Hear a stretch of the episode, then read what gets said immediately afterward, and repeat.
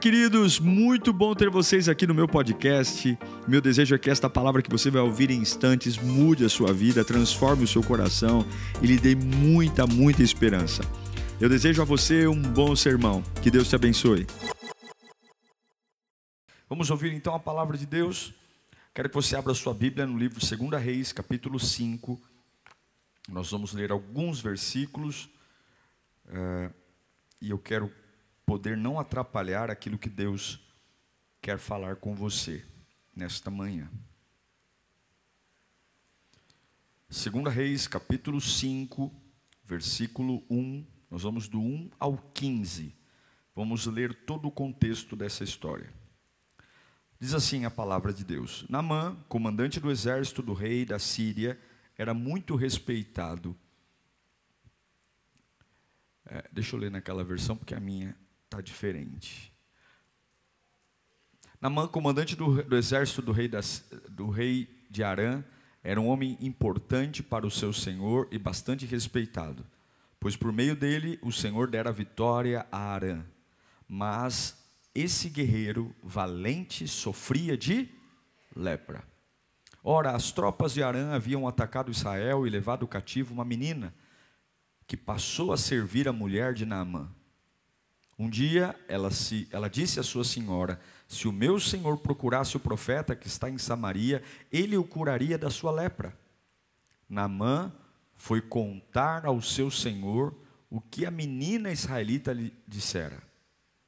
O rei de Arã respondeu: Vá, eu darei uma carta que você entregará ao rei de Israel então Naamã partiu, levando consigo dez talentos de prata, seis mil ciclos de ouro e dez mil mudas de roupas finas. A carta levou ao rei de Israel, dizia: Com esta carta estou te enviando Naamã, o meu oficial, para que o cures da sua lepra. Assim que o rei de Israel leu a carta, rasgou as vestes e disse: Por acaso sou Deus? Capaz de conceder vida ou morte? Porque esse homem me envia alguém para que eu o cure de sua lepra? Vejam como ele procura um motivo para se desentender comigo. Quando Eliseu, o homem de Deus, soube que o rei de Israel havia rasgado as suas vestes, mandou-lhe esta mensagem: Por que rasgaste as tuas vestes? Envia o homem a mim, e ele saberá que há profeta em Israel. Então Namã foi com seus cavalos e carruagens e parou à porta da casa de Eliseu. Eliseu enviou um mensageiro que lhe disse, para que lhe dissesse: Vá e lave-se sete vezes no Rio Jordão. A sua pele será restaurada e você será ficará purificado. Naamã, porém, ficou indignado e saiu dizendo: Eu estava certo de que ele sairia para me receber, invocaria em pé o nome do Senhor, o seu Deus, moveria a mão sobre o lugar afetado e me curaria da lepra. Não são os rios de Abana e Fafar em Damasco melhores do que todas as águas de Israel? Será que eu não poderia me lavar neles e ser purificado? Deu meia volta e foi embora dali furioso. Os seus servos foram até ele e disseram: Meu pai, se o profeta tivesse pedido alguma coisa difícil, o senhor não faria? Muito mais quando ele apenas diz: Lave-se e seja purificado. Assim ele desceu ao Jordão, mergulhou sete vezes, conforme a ordem do homem de Deus, e foi purificado. E a sua pele tornou-se como pele de criança nova. Então Namã e toda a sua comitiva voltaram à casa do homem de Deus. Ao chegar diante do profeta, Naamã lhe disse: Agora sei que em toda a terra não há Deus, senão em Israel. Por favor, aceite um presente do teu servo. Feche os seus olhos. Pai, nós temos aqui a preciosidade, a tua palavra. Ela é viva, ela é eficaz, ela é poderosa. Ela pode fazer o que ninguém faz. Ela pode erguer um homem que está no chão esse é o poder do Evangelho. Imparável, incorruptível, poderoso. Fala conosco, Senhor. Nós precisamos sair deste culto diferentes pelo poder da tua palavra.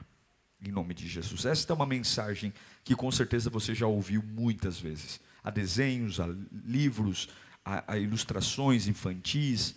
É, e o principal desta mensagem é uma doença, a lepra. A gente sabe que o maior papel do Espírito Santo para os nossos dias é a cura. A cura, a cura física, a cura espiritual, a cura emocional. A gente precisa de cura. Mas o problema é que a lepra, ela tem uma correlação nos nossos dias, como nos dias de Namã. Ela é uma doença complicada. Ela é mortal, ela é degenerativa, mas ela tem algo maldito nela. Porque a lepra, ela tira a sensibilidade. Então a lepra, ela tem uma correlação com o pecado porque ela mata você, ela vai destruindo você, mas é um processo aparentemente indolor em algumas coisas. Por exemplo, uma pessoa leprosa, se ela coloca a sola do pé numa fogueira, ela não sente, por mais que o fogo destrua o seu pé. Se ela pega uma leiteira com água fervente, mesmo o metal da leiteira estando derretendo as suas digitais, queimando os seus dedos, ela fica com aquela leiteira na mão e não sente. A lepra, ela tem uma correlação com o pecado. Porque o pecado ele vai nos matando, nos destruindo, vamos pisando nas fogueiras, vendo nossos pés, nossas mãos, nosso corpo sendo destruído e nós não sentimos nada. E alguns estão dizendo: Deus, eu nunca estive tão bem. E Deus está dizendo: Nossa, e eu nunca te vi tão mal. Deus, eu nunca te vi, estive tão cheio da tua presença. E Deus pode olhar do céu e dizer: Pois eu nunca te vi tão vazio distante de mim. Porque é exatamente isso que a lepra faz com a gente. Ela vai nos matando, matando, matando, e nós vamos perdendo a sensibilidade. A lepra faz isso, e você pode colocar a mão no fogo e não sentir absolutamente nada. E o que isso tem a ver comigo, pastor? Isso tem a ver que nossas decisões são afetadas se o pecado está em nós, se a lepra está em nós, a dificuldade de tomar boas decisões, tomar decisões certas, tomar decisões no momento certo, e o adiamento das decisões, ou a pior coisa que você pode fazer a você, é não decidir, é deixar que o relógio passe, o tic-tac ande e você simplesmente identifica um problema, mas porque ele não está doendo tanto que, que, que deveria, então eu deixo que, a, que as coisas corram, deixe que corra. Nós sempre nos acostumamos a esperar a água bater no traseiro para desmontar as coisas da praia e sair da areia. Nós sempre esperamos as coisas ficarem o pior nível, do mais insuportável, para aí finalmente se começar a se mexer. Somos péssimos para tomar decisões enquanto as coisas ainda estão debaixo de um controle mínimo. Não, esperamos tudo ficar bagunçado, tudo ficar perdido, tudo ficar em ruínas. E aí nós saímos descabelados, correndo, dizendo: gente, me ajudem, porque eu preciso resolver a minha vida. Quantas pessoas chegam aqui desesperadas em três cultos, quatro cultos, querem que sua vida muda, mas estavam sentados sobre seus problemas há 20 anos. Há 20 anos não fizeram nada. Há 20 anos sentados vendo a lepra os destruir, e agora em três, quatro cultos estão já enfrentando Deus com o peito estufado, dizendo: Ei, eu dei uma oferta especial, ei, eu estou vindo à igreja, ei, eu moro longe, vim aqui, e o Senhor, quando é que vai mudar a minha história? Deus não é trouxa. Eu sou, você é, mas Deus não é otário. Você não sabe quem você é, até o dia que Deus diga quem você é. E é para isso que a gente vem à igreja para ouvir Deus falar conosco. Quem eu sou? Quase tudo que acontece conosco acontece debaixo das nossas decisões. Quase tudo, tudo, tudo. Você pode dizer, nossa, pastor, a minha vida. É... Não, sua vida não é como a chuva que cai sem avisar. Sua vida não é como o vento que sopra para onde vai, não, a sua vida está em direção àquilo que você decide. O problema é que as pessoas estão se entregando ao fatalismo. Então, oh, eu não sei, eu acordei e as coisas aconteceram. Nossa, quando eu, eu me dei por mim, tinha passado tudo, nossa! Aí vem aquelas frases clássicas. Você já deve ter ouvido alguém falar. Você acha que eu gostaria de estar tá vivendo isso?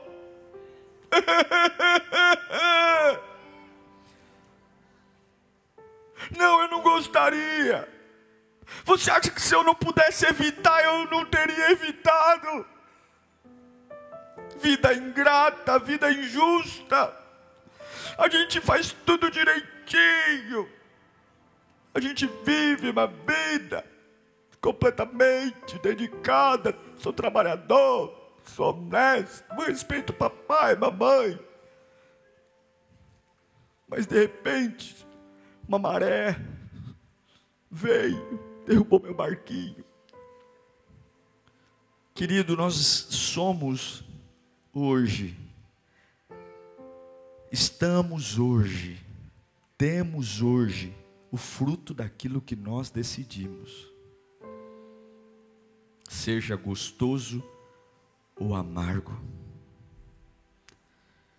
Temos que parar de sermos filhos de Adão e começarmos a ser filhos de Deus. Sabe quem é o filho de Adão? Na hora que as coisas dão errado, ele nunca sabe. Adão é, Adão é, o, é um dos homens mais sonsos da Bíblia. Porque na hora que a serpente está conversando com a mulher, ele não está.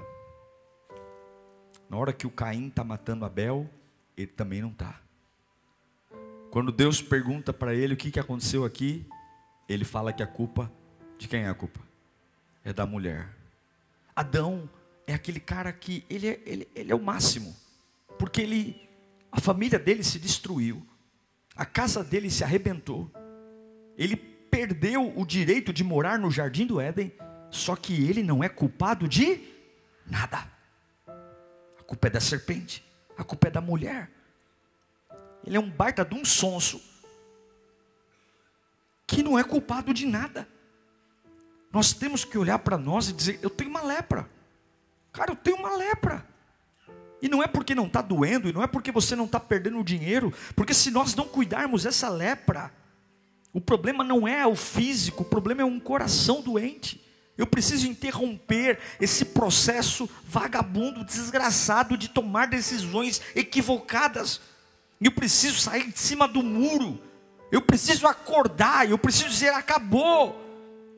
Porque de um lado tem Jesus me chamando, me chamando, venha para mim, entregue-se para mim pare com tudo, venha, venha, eu vou consertar sua vida, eu vou te dar destino, eu vou te dar um rumo, e do outro lado tem o diabo tomando Coca-Cola em silêncio, e aí você fala, nossa, por que, que Jesus está desesperado gritando de um lado, e o diabo tomando Coca-Cola do outro lado não está me chamando, porque em cima do muro já é território do diabo, não decidir, já é território do maligno, quando você diz assim, eu não vou me batizar ainda porque eu, eu não sei se é a hora, já é território do maligno, quando você diz, eu não vou entregar minha vida para Jesus, eu vou pensar mais um pouco, já é território do maligno, só tem um jeito de servir Jesus, do jeito dele, da forma dele, e esse é o problema. Nós queremos consertar nossa vida com sentimentos, nós queremos um novo amor, nós queremos uma nova casa, nós queremos um novo emprego, nós queremos uma nova namorada, nós queremos um novo ar, porque nós achamos que uma nova sensação vai trazer aquilo que só Cristo pode trazer. Esse é o nosso problema. A lepra está aí, e não é porque não está doendo, porque não está te matando, esse é o problema. Nós só nos mexemos quando dói, mas comece a se mexer antes de você começar a perder dedo, começar a perder perna, começar a perder é, nariz, começar a perder orelha. Comece a se mexer. A pior coisa que você pode fazer na sua vida é não decidir. É não decidir. Esse é o veneno mais mortal para o mundo hoje não decidir. A casa está caindo e eu não decido. O meu corpo está adoecendo e eu não decido. As minhas emoções estão morrendo. Quem não decide é decidido por alguém. Se você não decidir, alguém vai decidir por você. Eu, Diego, prefiro tomar uma decisão errada do que não decidir. Porque pelo menos eu vou dizer eu tentei. Quebrei a cara, mas pelo menos uma lição eu aprendi do que ser um Adão ou do, do que abrir a minha boca e dizer: Nossa, estou no meio de uma enchente, parece que a água está levando tudo. Não, não é que está levando tudo, não deixa levar tudo. tenta salvar alguma coisa. Pega o micro-ondas, pega a geladeira, faz alguma coisa, não deixa levar tudo. Porque se sobrar alguma coisa, eu não vou precisar recomeçar do zero. Não entregue sua vida para o fatalismo. Ninguém levanta dizendo, eu quero ter depressão.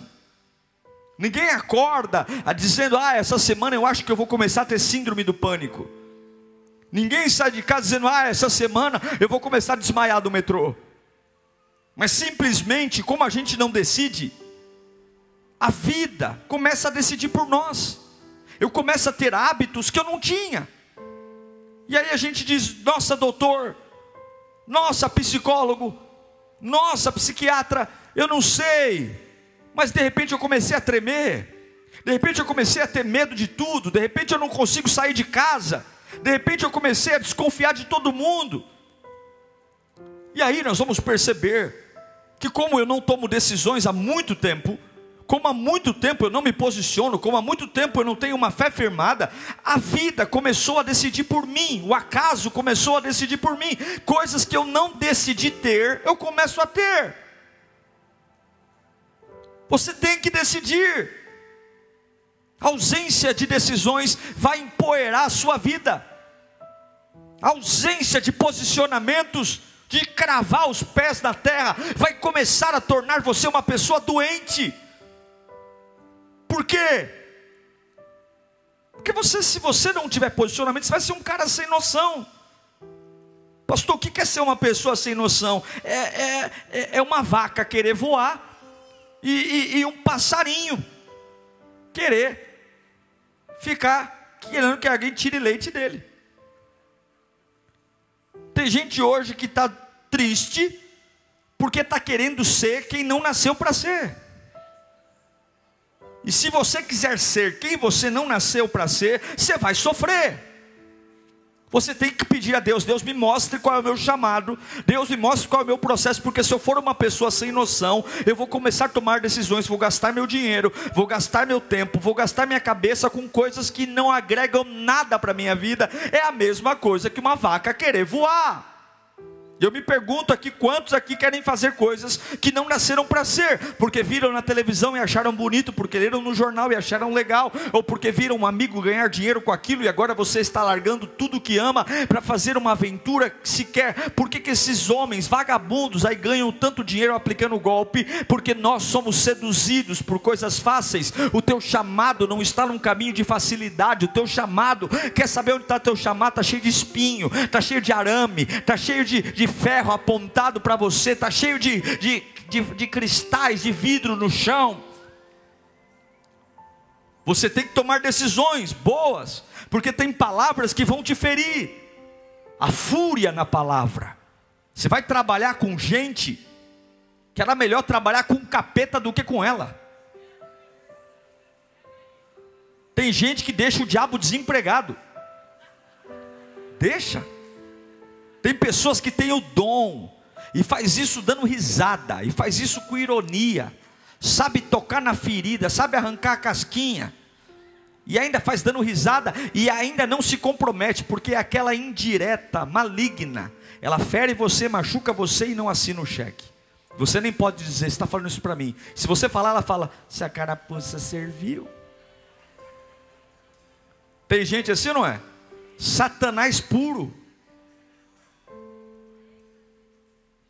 Mas hoje nós vivemos a geração do eu te amo, eu te amo, eu te amo, eu te amo. Aí a primeira vez que te chamam de lixo, você cai em depressão.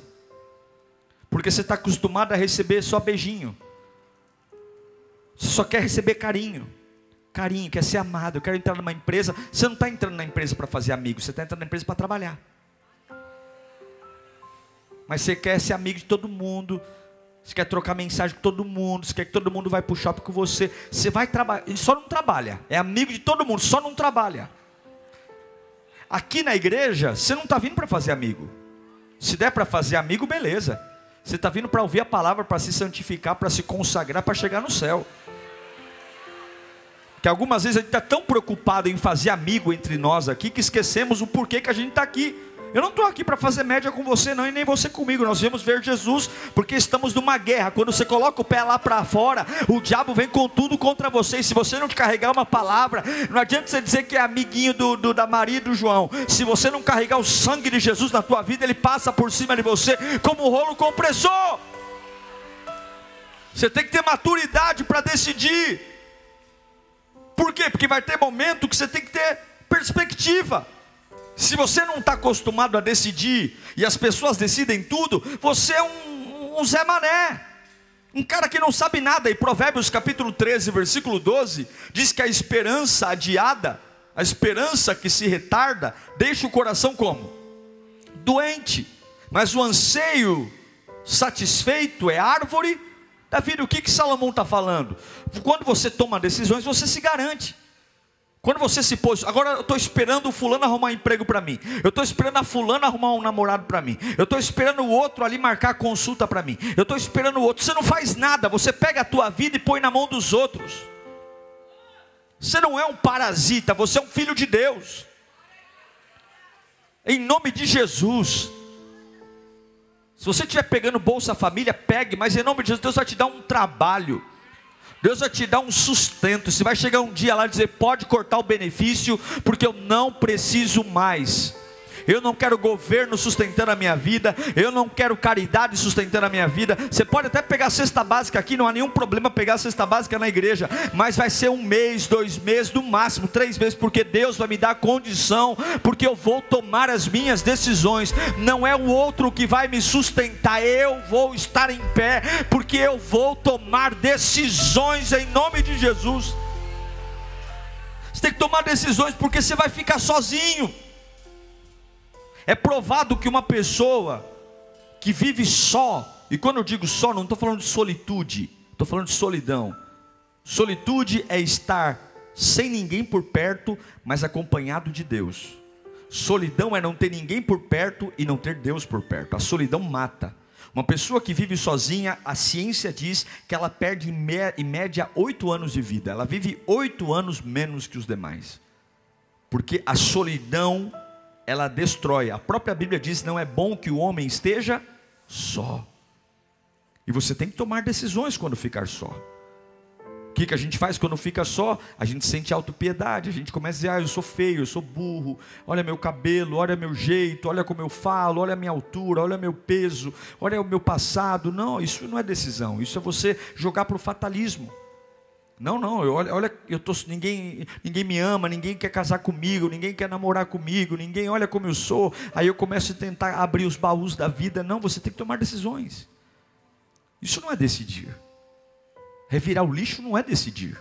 Revirar o lixo é coisa de, de gente que está atrás de, de coisa que sabe que é resto dos outros. É digno pegar lixo? É para subir? É, mas o cara que pega lixo sabe que está pegando o resto dos outros. Eu não vou sobreviver daquilo que os outros jogam fora. Eu vou sobreviver daquilo que cai do céu, do trono de Deus. Chega de sobreviver daquilo que não presta para os outros. Se não presta para os outros, também não presta para mim. Eu quero coisa nova. Amém? Fala bem alto. Se não presta para os outros, também não presta para mim. Eu não vou revirar lixo. Eu não vou, eu não vou, eu não vou. Me desculpe, eu não vou. Então, em nome de Jesus, eu não vou ficar dizendo que eu sou feio, que eu sou horrível, que eu não sei falar. Não, eu vou começar a decidir. Por que, que ninguém está perto de mim? Será que é porque eu não sou insuportável? Sabe porque eu não, será que é porque eu sou fedido? Já cheirou o sovaco hoje? Hã? Será que não é porque eu sou inconveniente? Porque eu fico dando resposta e o tempo todo pedindo desculpa? Será que não é porque eu estou sozinho? Porque eu, eu me acostumei tanto em ser sozinho que eu sou tão sistemático, tão insuportável, que eu reclamo que não tenho ninguém perto de mim, mas eu não consigo deixar ninguém ficar perto de mim porque eu sou metódico. Se tomar água no filtro e o copo não tiver no escorredor de louça, naquele lugar eu faço um escândalo. Se alguém entrar no banheiro e a tampa da privada não tiver para baixo, meu Deus do céu. Você tem que tomar decisões. E o que, que eu tenho que fazer? Você tem que tomar decisões porque você vai ter decepção. Meia dúzia de pessoas vão te fazer muito bem, meia dúzia de pessoas vão fazer você muito mal. Nós temos decepções com muita gente e você vai ter, e vou te dizer uma coisa: as piores decepções da sua vida ainda vão vir. Nunca reclame do ruim, vai ficar pior. Vai ficar pior. A gente tem uma série de coisas. E aí você fala, tá bom, pastor, e Namã? Namã era um cara por fora campeão. General da Síria. Quem ele era? Campeão. Por fora ele era campeão. Por fora ele era tudo de bom. Líder, medalhas, rico, famoso, nobre, excelente. E por dentro, leproso, doente, insensível, podre, mal cheiroso. É exatamente isso que o diabo quer fazer com você. Por fora você é forte, poderoso, imponente, medalha, dinheiro, e por dentro, podre, fedido, miserável. É isso aí. Por fora, voluntário, não falto na escala, não falto no culto, dizimista, maravilhoso, imponente, por dentro lambuzado no pecado, lambuzado na sujeira, começo a pecar e nem tenho vergonha na cara, nem fico com vergonha, não fico nem vermelho. Faço um monte de tramóia, um monte de trambique, peco e não estou nem chego na casa de Deus como se nada tivesse acontecido. Você pode enganar o homem, mas a Deus ninguém engana. A Deus ninguém engana. É exatamente isso que o diabo quer fazer. E Namã toma uma decisão: eu quero sarar. Olha que interessante, o cara é rico, a empregada da mulher fala para ele: Ó, oh, lá na minha terra natal, ela é escrava, lá na minha terra natal. Se o senhor conhecer o Deus que tem lá, o profeta que tem lá, o senhor vai ser curado. O cara ouve, o cara ouve o conselho de uma escrava ele larga tudo, ele quer cura, ele quer cura, ele quer mudança. O nosso problema, gente, não é querer mudar. Todo mundo quer mudar. Quem está ouvindo essa palavra aqui agora, seja aqui, aqui presente ou na, na, internet, deve ter alguma coisa dizendo: não é isso aí, pastor. Prega mesmo, porque eu quero mudança, eu quero. Ninguém tem dificuldade com querer mudar. Nós queremos. Quem é? Só o idiota não quer mudar. Todo mundo quer mudar, todo mundo quer uma vida nova, todo mundo quer. Admitir que precisa de mudança não é o desafio. Acreditar que Deus pode mudar a nossa vida também não é um desafio. Namã admitiu, eu preciso de cura. Namã acreditou, ele largou tudo. O problema não é em admitir, o problema não é em acreditar, o problema é em gerar uma ação. Porque na hora que o Eliseu fala, mergulha no Jordão, ele trava. Ele não tem dificuldade em sair da Síria e ir para Israel. Ele não tem dificuldade em acreditar que o Deus Israel pode curá-lo. Agora, na hora que o, o profeta fala, mergulha, tira a farda e mergulha, aí ele trava. Não adianta você estar aqui todos os cultos. Não adianta na hora do louvor você levantar a sua mão e gritar bem alto: Eu te amo, Jesus. Não adianta você carregar uma Bíblia de braço do braço, não adianta você postar frases bonitas na internet, não adianta na hora da oração você pegar o seu pedido e começar a dizer: O sangue de Jesus tem poder, o sangue de Jesus tem poder, o sangue de Jesus tem poder. Se na hora que Deus pedir algo para você, você disser, mas isso, tem tantos rios maravilhosos na Síria, tem tantos rios em Farfás, esse rio Jordão, ele é sujo, ele é barrento, ele não tem beleza. Eu sou um comandante, eu vou tirar minha farda na frente dos soldados. Os caras só veem meus botões, minhas medalhas. Eu vou ter que mostrar minhas feridas para pessoas menores do que eu. Ele trava. Eu repito, nós não temos problema em admitir a nossa doença, nós não temos problema em admitir que Deus cura o nosso problema. A nossa dificuldade é tomar uma ação, é realmente falar: tá bom, Senhor.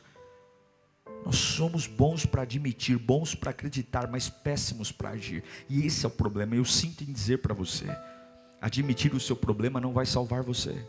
Crer que Deus pode fazer algo por você não vai fazer algo acontecer. Agora, tomar uma ação vai. Deus não derrama água limpa em copo sujo. Deus não derrama água limpa em copo sujo. Deus não coloca vinho novo em odre velho. Deus não põe remendo novo em vestido velho. Eu sei que alguns aqui estão desesperados por uma vida nova o tic-tac do relógio está te torturando, você sabe que tem pouco tempo pela frente. Eu sei que você tem crido que Deus é fiel e você tem chorado dizendo: Senhor, eu confio em ti. E eis aqui a resposta que você tem buscado. Não basta admitir a sua lepra, não basta dizer que crê em mim. O que você está disposto a fazer para que eu cure você?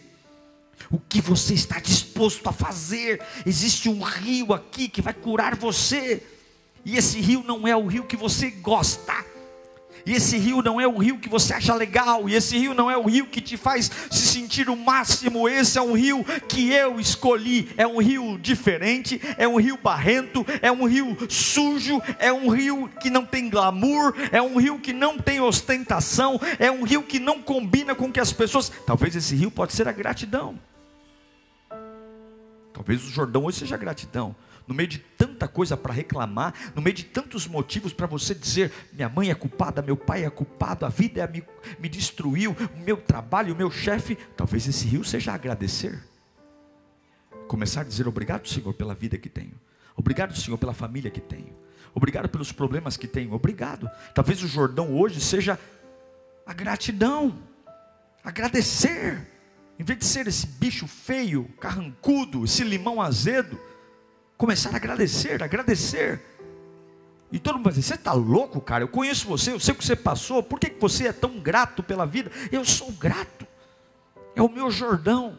Eu estou mergulhando, e a Bíblia diz que quando Namã mergulhou as sete vezes, porque não era, Deus poderia ter curado com um mergulho, eram sete mergulhos, porque enquanto ele mergulhava, Deus estava tirando soberba, Deus estava tirando arrogância, Deus estava tirando prepotência, Deus estava tirando autossuficiência, Deus estava tirando altivez, Deus estava não só tratando a pele, Deus estava tratando a alma, o espírito. Deus não quer só dar o que você acha que precisa, Deus quer dar muito mais. Então talvez seja gratidão, ou talvez o Jordão seja você parar de valorizar seus problemas.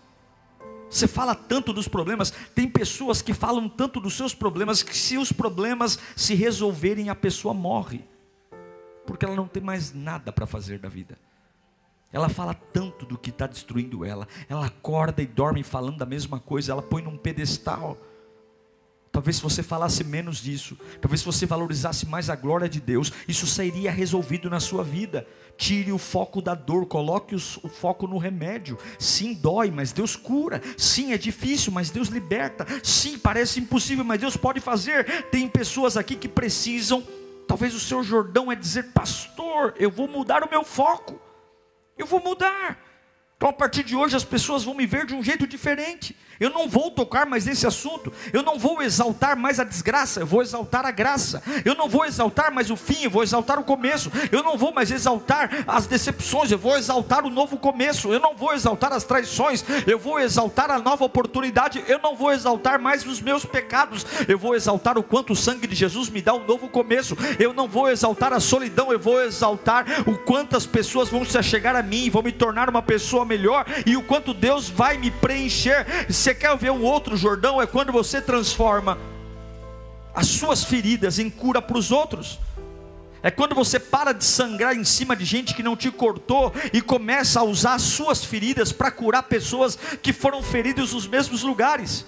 É quando você vem de uma igreja e você fala, nossa, eu estou vindo para Lírio e, e, e, eu fui tão machucado na outra igreja. Aí, em vez de você ficar aqui dizendo, gente, cuidado comigo porque eu sou machucado, gente, cuidado comigo porque na outra igreja onde eu congreguei fizeram mal para mim. Ao invés de eu ficar aqui pisando em ovos, eu vou fazer tudo para os outros o que não fizeram para mim na outra igreja. Ao invés de ficar querendo aqui com, pisar em ovos, eu vou dizer, o tanto que eu não fui amado, eu vou amar. O tanto que eu não fui cuidado, eu vou cuidar. O tanto que eu fui desprezado, eu vou abraçar eu vou entregar para o outro o que não entregaram para mim. Talvez esse seja o seu Jordão, talvez esse seja o Jordão. Ah, o meu pai não me amou, minha mãe não me amou. Então, ao invés de transferir ódio para o meu filho, para minha filha, eu vou transferir para ele tudo que eu não recebi. Pare de vomitar nos outros o que a vida jogou em você. O seu Jordão é para quebrar ciclos. Quer quebrar ciclos? Não seja o destino da decepção. Faça diferente. Talvez seja isso.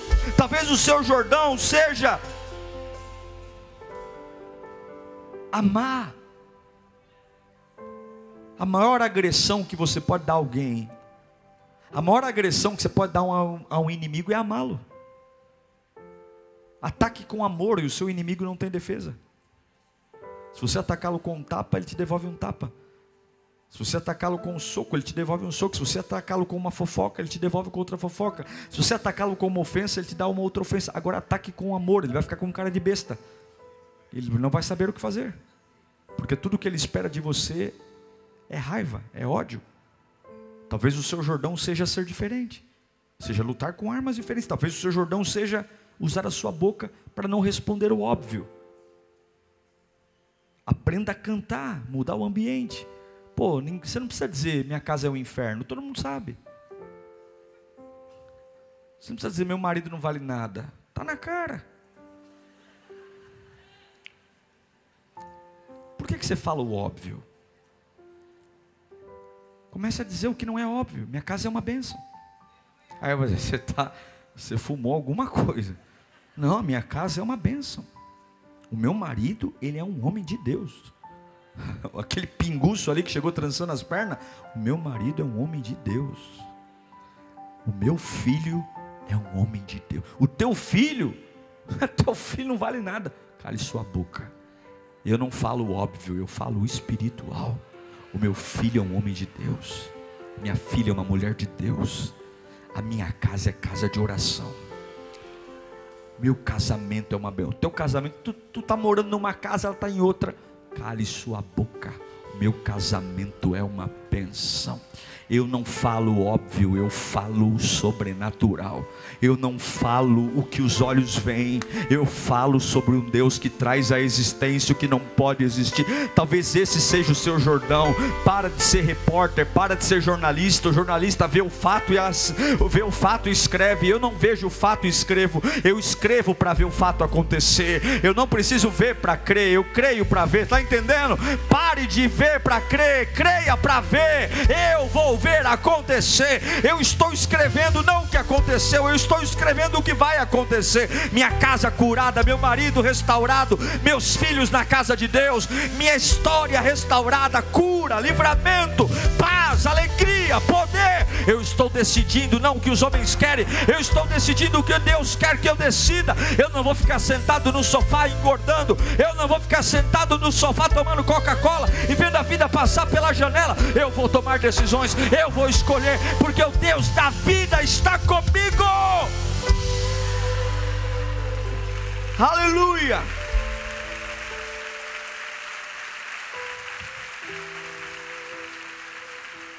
Perdoe. Uma vez eu fui expulsar demônio de uma mulher. E o demônio falou da boca dela: Eu estou nela porque ela não perdoa. Eu estou nela porque ela não perdoa. A falta de perdão abre portais para que o inimigo entre na sua vida. Se você não pode sarar, se você não permite Deus sarar, você nunca vai tomar boas decisões. Eu encerro dizendo algumas coisas rápidas para você. Você tem que tomar sua decisão hoje. E o que Deus está pedindo para você é o mais desconfortável. Deus sabe que você, como Namã, admitiu que precisa de ajuda. Deus sabe que você crê nele. Mas nunca é só admitir e crer, é tomar uma ação. Não é um lugar fácil, não é prazeroso, não é algo que vai combinar com a sua estatura. Porque talvez a vida te fez grande demais para descer aonde Deus está pedindo para você descer. Talvez o orgulho te fez um homem e uma mulher muito alta para mergulhar num rio tão sujinho e tão humilde. Tem coisas mais cheirosas por aí. Tem propostas muito mais atraentes. Mas Deus está dizendo: tira a farda, tira o broche, tira a medalha. Você precisa se expor para mim. Eu quero ver sua lepra. Eu quero mostrar para você quem você é. Você não é o que os homens disseram. Os homens inflaram você. Mas você é tão miserável. Eu sou miserável. Você precisa de mim. Suas vitórias não são suas. Você precisa decidir pela cura hoje. Chega de se enganar. Chega de correr de um lado para o outro. Se você quiser ficar o resto da sua vida assim, fique, volte. Mas não diga que a culpa foi minha. Não diga que a culpa foi da vida. Culpe você. Vá para frente do espelho e diga: Eu não tive coragem. Eu não tive coragem de entregar minha vida para ele. Eu não tive coragem de entrar no Jordão. É isso que o soldado fala para Namã. Ele fala: Meu senhor, se ele pedisse um negócio caríssimo, o senhor não daria? Sim, daria. Então o que custa mergulhar? Mas tem hora que o que custa o orgulho. Orgulho. Eu dou um milhão de reais, mas eu não entro aí.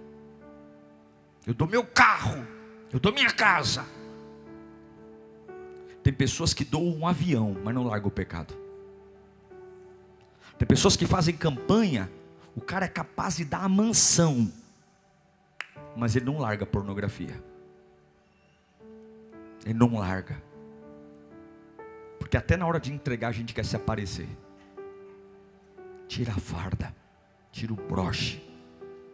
Deus te ama. E Ele está dizendo: Deixa eu sarar você hoje. Deixa eu sarar você de verdade. Pare de adiar as decisões. Deixa eu entrar na sua vida. Essa lepra está te matando. Eu, eu preciso curar você, meu filho. Veja, eu quero mudar o seu interior. Decida por cura hoje. Não tem glamour, não tem cheiro bom, não tem perfume, mas tem a minha presença. Uau! Eu tenho certeza que Deus falou com você. Tenho certeza que depois desta palavra a sua vida não é mais a mesma. Peço que você também me acompanhe nas minhas redes sociais: Instagram, Facebook YouTube. Me siga em Diego Menin. Que Deus te abençoe.